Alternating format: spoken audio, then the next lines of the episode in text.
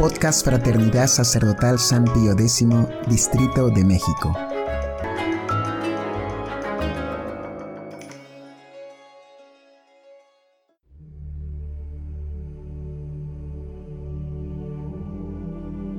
Hojita de Fe, número 77. Doctrina católica sobre el Papa. La Iglesia Católica siempre ha venerado al sumo pontífice de Roma, según la expresión de San Cirilo de Alejandría, como arzobispo, padre y patriarca de todo el orbe, pues estando sentado en la cátedra de San Pedro, príncipe de los apóstoles, que manifiestamente ocupó hasta el fin de su vida, la Iglesia reconoce en él el sumo grado de dignidad y la supremacía de jurisdicción otorgada no por alguna disposición sinodal o demás leyes humanas, sino por Dios mismo. Por consiguiente, siendo padre y rector de todos los fieles, obispos y demás prelados, cualquiera que sea su dignidad y jurisdicción, gobierna a la Iglesia Universal como sucesor de San Pedro, como verdadero y legítimo vicario de Cristo, nuestro Señor. Esta es la enseñanza explícita de la Iglesia, tal como lo expresa el Catecismo Romano del Concilio de Trento. Enseñanza que siempre han recibido con docilidad todos los católicos del mundo entero, reconociendo en el Santo Padre la máxima autoridad religiosa en la tierra. Pero esta misma enseñanza viene a ser hoy, en la crisis que sufre la Iglesia, motivo de enorme perplejidad para gran número de católicos, por la actitud radicalmente innovadora que los papas han asumido desde el Concilio Vaticano II. Perplejidad que, desgraciadamente, producen frecuentemente muchísimas declaraciones del Papa, actualmente reinante, en las que se atreve a poner en tela de juicio puntos claros de la doctrina o de la moral católicas. Por eso, nos ha parecido conveniente ofrecer a esos mismos católicos algunas pautas que los orienten en la resistencia que deben mostrar a los actos y declaraciones del Papa cuando realmente no se comporta como sucesor de San Pedro y vicario de Cristo nuestro Señor. Esto es, cuando abusa de su autoridad y de su cargo para imponer a la Iglesia los criterios del mundo. 1.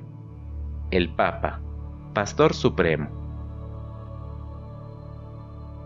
El Papa es el jefe supremo de la Iglesia Universal, su cabeza visible. Tiene potestad directa sobre los obispos, sacerdotes y fieles.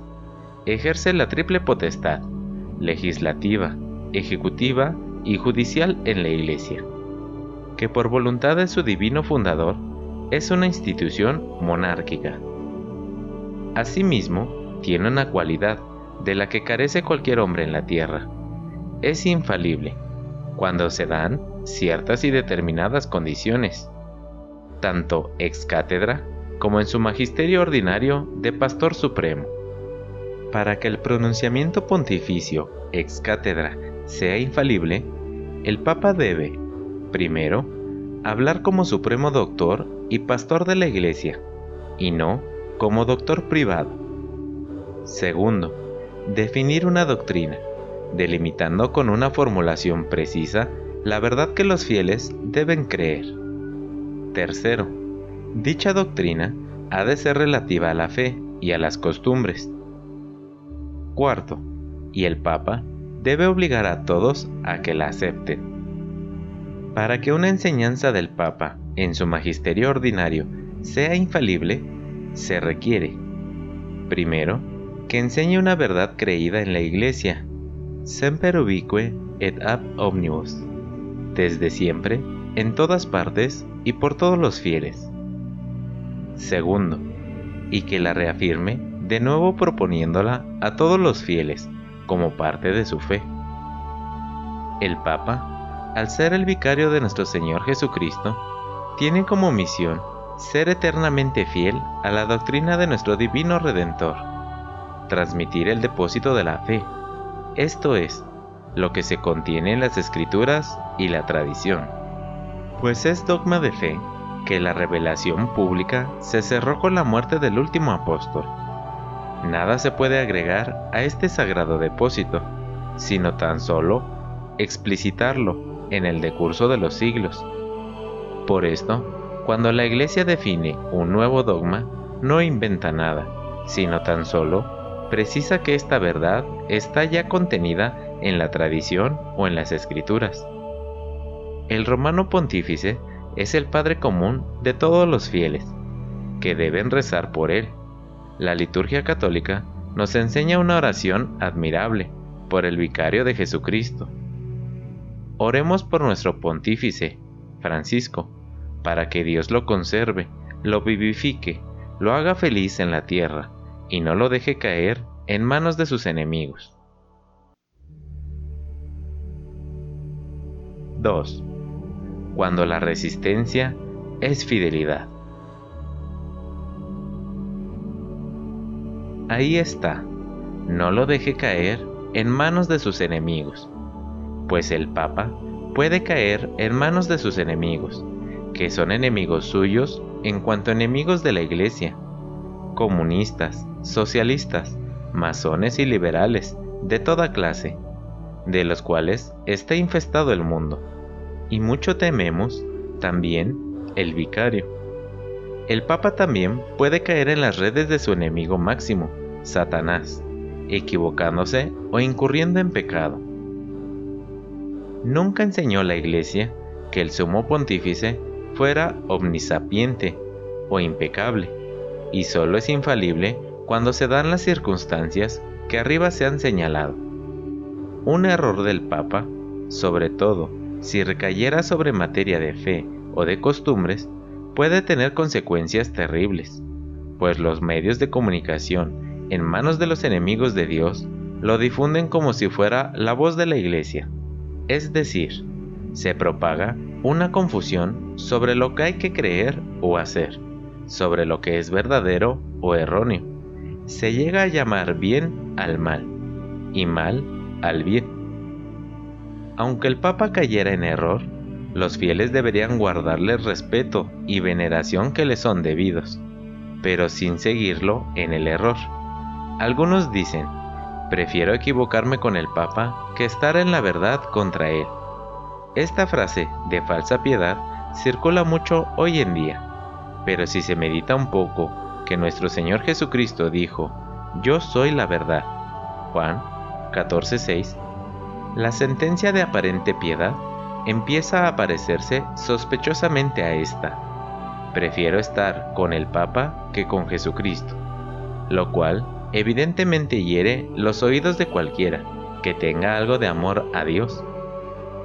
Papas que cometieron errores en materia de fe y de moral hubo en la historia, aunque en número muy reducido y en casos excepcionales, y realmente desde el Concilio de Trento hasta el Concilio Vaticano II, los romanos pontífices fueron un monumento de tal solidez doctrinal, aun en cuestiones que no empeñaron su infabilidad, que se hizo sentimiento entre los fieles que, en el fondo, en estos asuntos, el Papa era siempre infalible.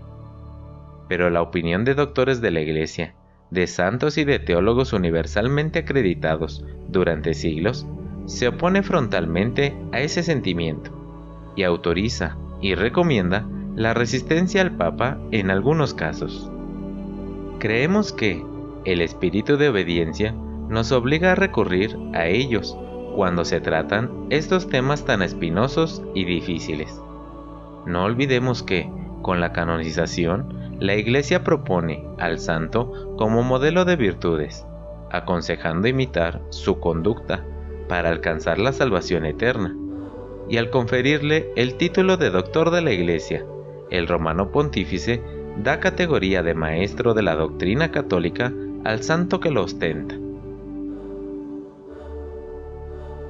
3. Ejemplos de santos que resistieron al Papa. San Bruno, obispo de Signy, se opuso al Papa Pascual II, que había cedido ante el emperador Enrique V en la cuestión de las investiduras. Os estimo, les escribía, como a mi Padre y Señor. Debo amaros, pero debo amar más aún aquel que os creó a vos y a mí. Yo no alabo el pacto firmado por el Papa, tan horrendo y violento, hecho con tanta traición y tan contrario a toda piedad y religión. Fin de cita. En el Sínodo Provincial de 1112, con la asistencia y aprobación de San Hugo de Grenoble y San Godolfredo de Amiens, se envió al mismo Papa Pascual II una carta en la que se leía, Sí, como absolutamente no lo creemos, escogierais otra vía y os negarais a confirmar las decisiones de nuestra paternidad, válganos Dios, pues así no estaréis apartando de vuestra obediencia.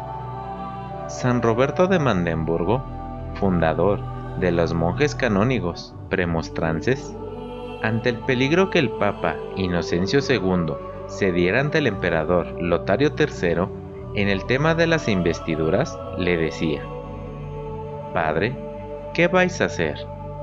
¿A quién entregáis las ovejas que Dios os ha confiado, con riesgo de verlas devorar? Vos habéis recibido una iglesia libre, ¿vas a reducirla a la esclavitud? La sede de Pedro exige la conducta de Pedro.